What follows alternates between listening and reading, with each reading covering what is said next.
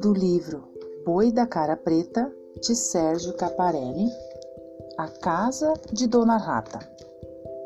Na casa de Dona Rata tem uma enorme goteira. Quando chove, ninguém dorme, acordado a noite inteira. A goteira é tão grande que molha a sala e a cozinha, quarto, banheiro, despensa e mais de 20 ratinhas. Dona Rata contratou um ratão para o concerto.